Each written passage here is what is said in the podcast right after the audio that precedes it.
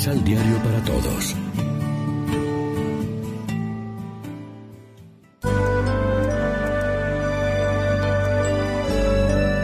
Primera lectura. La oración del humilde llega hasta el cielo. Del libro del eclesiástico. El Señor es un Dios justo y no hace discriminaciones. No favorece a nadie con perjuicio del débil, sino que escucha las súplicas de quien es agraviado. No desatiende el gemido de un huérfano ni el continuo lamento de una viuda. Los afligidos alcanzan el favor de Dios y sus ruegos llegan hasta el cielo.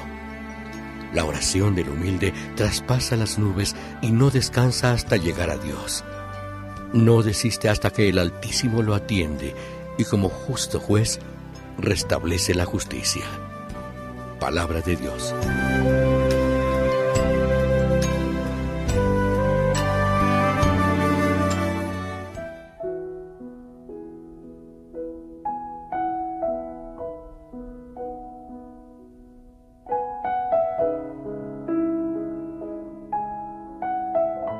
Salmo responsorial.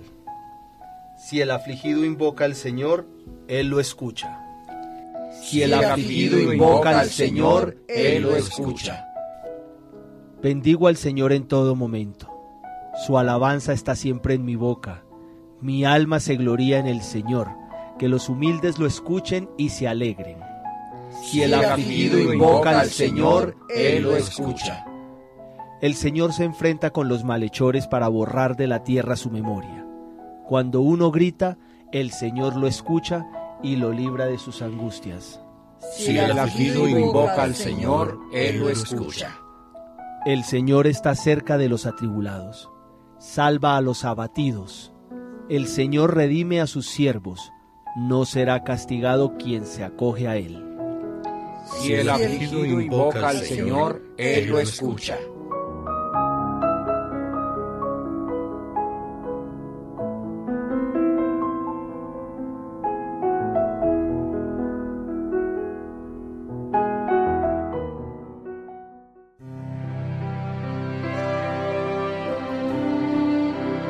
De la segunda carta de San Pablo a Timoteo.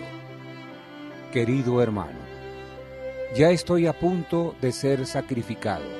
Llegó el momento de mi partida. Afronté dignamente el combate. Llegué a la meta. Me he mantenido fiel hasta el presente. Solo me falta recibir la corona merecida que un día me ha de entregar el Señor justo juez.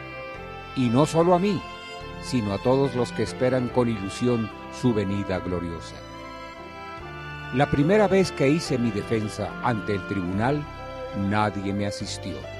Todos me abandonaron. Que Dios se lo perdone.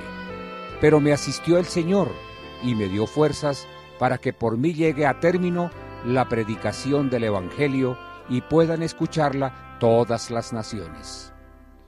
Y como me libró de la boca del león, el Señor me seguirá librando de todo mal hasta llevarme sano y salvo a su reino del cielo. A Él la gloria por toda la eternidad. Amén. Palabra de Dios. Te alabamos, Señor.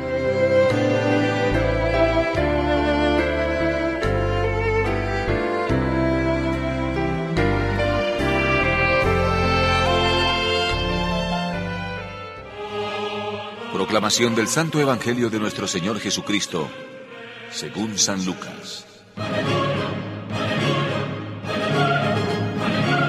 Puso además esta comparación por algunos que estaban convencidos de ser justos y que despreciaban a los demás. Dos hombres subieron al templo a orar. Uno era fariseo y el otro publicano. El fariseo de pie oraba en su interior de esta manera. Oh Dios, te doy gracias porque no soy como los demás hombres que son ladrones, injustos, adúlteros, o como ese publicano que está ahí. Ayuno dos veces por semana, doy la décima parte de todo lo que tengo.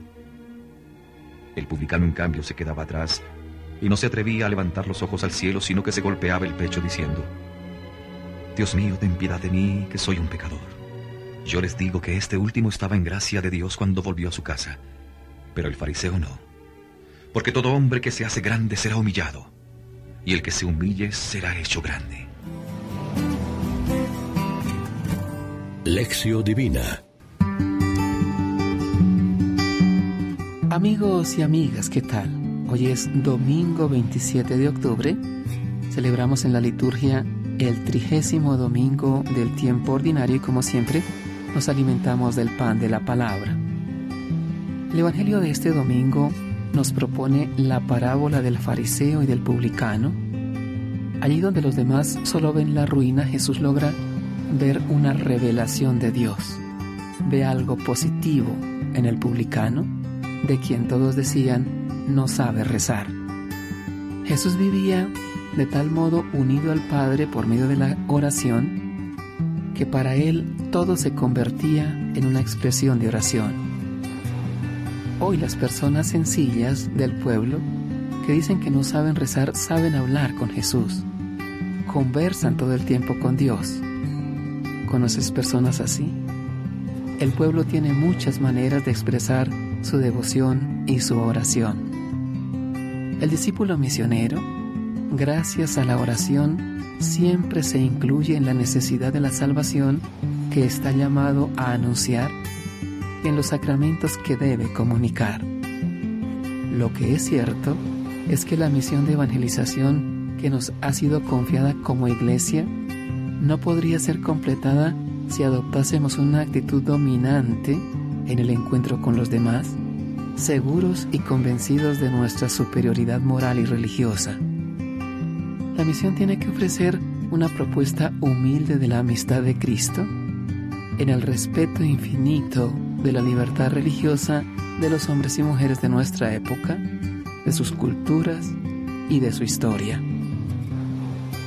Reflexionemos. ¿Qué actitudes en relación con nuestros hermanos bloquean la autenticidad de nuestra oración?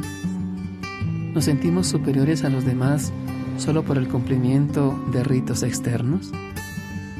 Oremos juntos.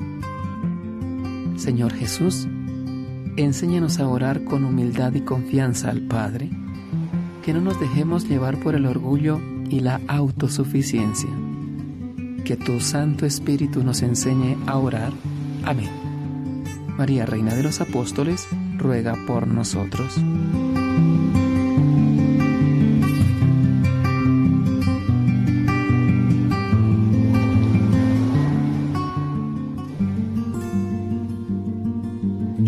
Complementa los ocho pasos de la Alexio Divina adquiriendo el emisal Pan de la Palabra en Librería San Pablo o distribuidores.